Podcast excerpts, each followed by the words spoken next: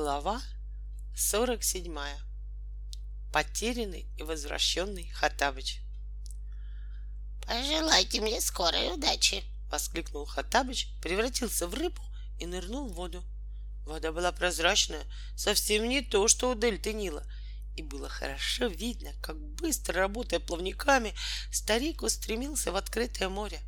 В ожидании его возвращения наши друзья раз десять выкупались, вдоволь нырялись, до одурения нажарились на солнце и, наконец, сильно проголодавшись, начали беспокоиться.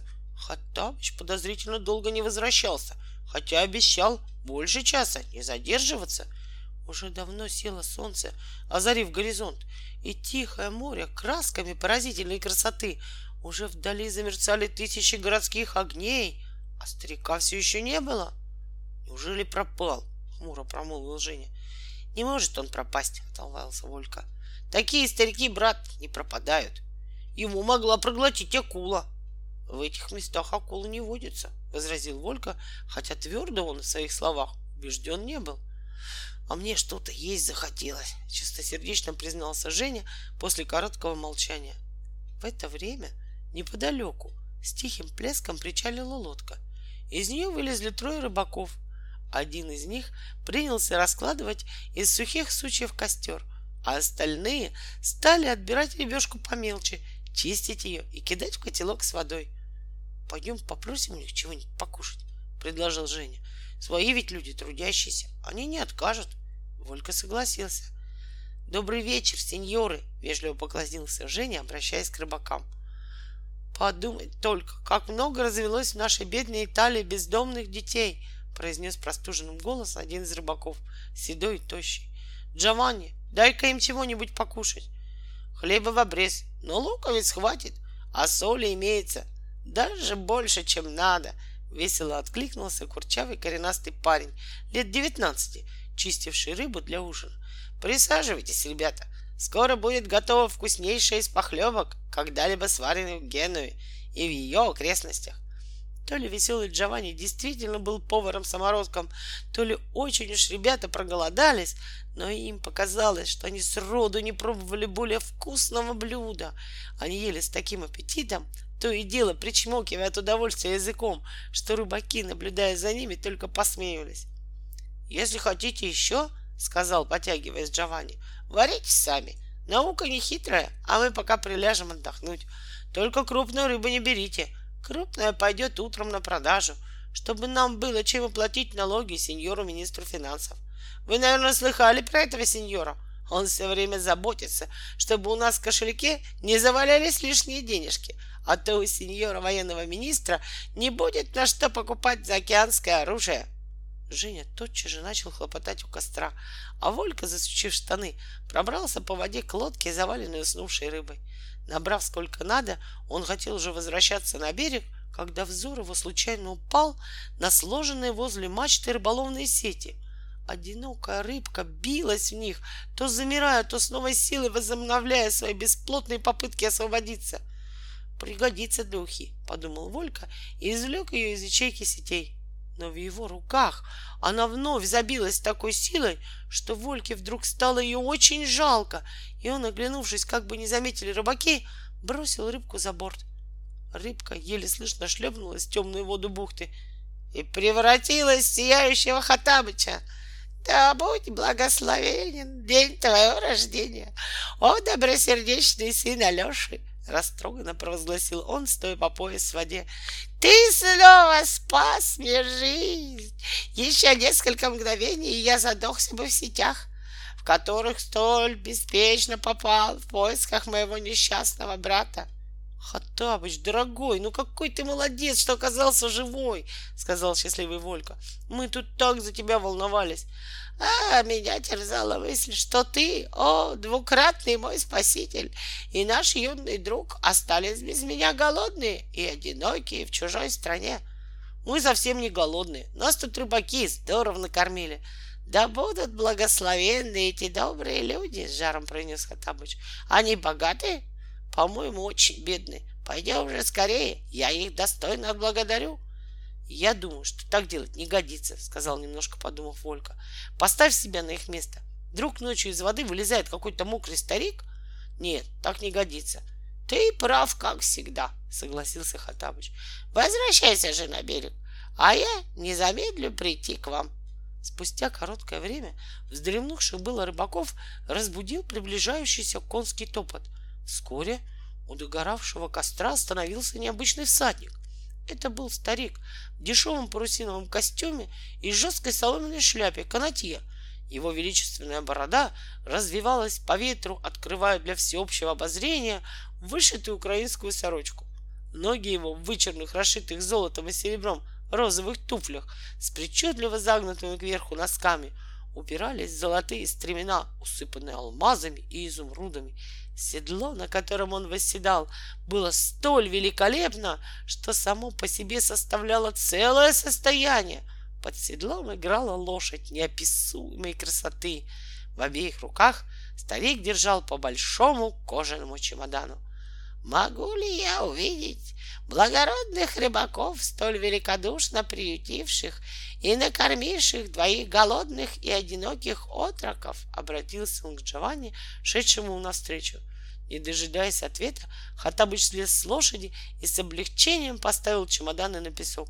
— А в чем дело? — отозвался осторожный Джованни. — Вы их разве знаете? — Мне или знать моих юных друзей? — воскликнул Хаттабыч, по очереди, обнимая подбежавших к нему Вольку и Женю. Потом он обратился к растерянно взиравшим на него рыбакам. Поверьте, о достойнейший из рыбаков, я не знаю, как облагодарить вас за ваше драгоценное гостеприимство и добросердечие. А за что нас благодарить? Удивился седой рыбак. За ушицу, что ли?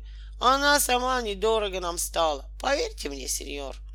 Я слышу слова поистине бескорыстного мужа, и тем глубже чувство моей благодарности. Позвольте же мне отплатить вам хотя бы этим скромными дарами, сказал Хаттабыч, протянув оттевропевшему Джованни оба чемодана. Тут, видимо, какая-то ошибка, уважаемый сеньор, промолвил Джованни, обменявшись недоуменным взглядом со своими товарищами. За эти два чемодана можно купить по крайней мере тысячу таких похлебок, которые мы накормили мальчиков. Вы не думаете, что она была какая-то особенная? Мы люди бедные. Это ты ошибаешься, о бескорыстнейший из великодушных. В этих превосходных ящиках, именуемых высокоученым словом «чемодан», заключены богатства в тысячи раз, превышающие стоимость вашей похлебки. И все же они, на мой взгляд, не окупятся, ибо нет на свете более дорогого, чем бескорыстное гостеприимство. Он раскрыл чемоданы, и все увидели, что они доверху заполнены великолепной, отливающей серебряной и золотистой чешуей живой рыбы. Еще рыбаки не успели как следует разобраться, какой смысл дарить рыбакам рыбу, как Хатабыч деловито высыпал на траву трепещущее содержимое чемоданов, и вот тут-то рыбаки и ахнули от восторга и удивления. Неизвестно каким путем Оба чемодана оказались по-прежнему полны. Хатабыч снова опорожнил их, и они снова наполнились прекрасными дарами Средиземного моря. И так было и в третий, и в четвертый, и в пятый раз. — А теперь, — сказал Хатабыч, наслаждаясь произведенным впечатлением, — если хотите, можете сами проверить чудесные свойства этих чемоданов. Вам уже больше не надо будет дрогнуть непогоду и в предрассветный туман на борту вашего утлого челна. Вам не надо будет больше молить Аллаха об удаче. Вам не нужно будет таскаться по рынку с тяжелыми корзинами, наполненными рыбой. Достаточно будет захватить с собой один такой чемодан, и вы выложите из него покупателю ровно столько, сколько ему потребуется. Только прошу вас, не возражайте сказал Хатабыч, видя, что рыбаки собираются что-то сказать. Уверяю вас, тут нет никакого недоразумения. Да будет безмятежна ваша жизнь, о благороднейший из рыбарей. Прощайте, друзья мои, за мной. Ребята при помощи Джованни сгромостились лошадь и уселись за спиной Хатабыча. Прощайте, сеньор, прощайте, ребятишки, растерянно промолвили рыбаки, глядя вслед быстро удалявшимся удивительным незнакомцам.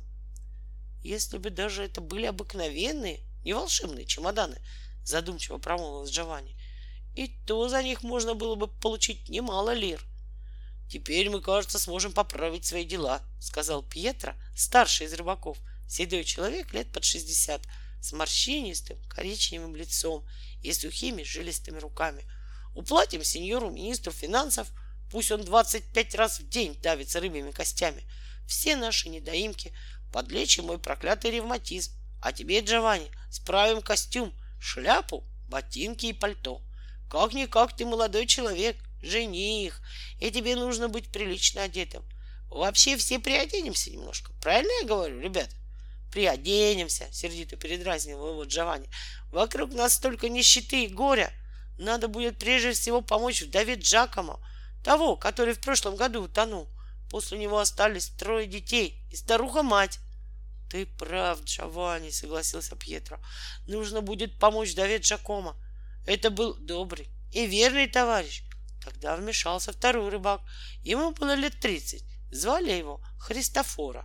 А Луиджи? Луиджи тоже надо было бы подбросить деньжонок. Бедняга умирает от чехотки. Правильно, сказал Джованни. И еще Сибили Капелли. Ее сына второй год держат в тюрьме за то, что он организовал забастовку. И старику Гульема Гаджера. Его сына убили карабинеры во время демонстрации. Он не хотел отдавать им знамя, и они его застрелили на месте. Вы его должны помнить. Веселый такой, механик с электрической станции, добавил Пьетро. Подумать только, скольким людям мы сможем теперь помочь, восхищенно промолвил Джованни. И три добрых рыбака до поздней ночи обсуждали, кому еще нужно помочь теперь, когда у них оказались такие замечательные чемоданы. Это были честные и великодушные люди труда, и никто из них и в мыслях не имел воспользоваться подарком Хатабыча для того, чтобы разбогатеть, стать крупным торговцем рыбы, капиталистом. Мне приятно сообщить это читателям, чтобы они вместе со мной порадовались, что подарок старичка попал в хорошие руки. Я уверен, что ни один из моих читателей, окажись на месте этих трех генуэзских рыбаков, не поступил бы иначе.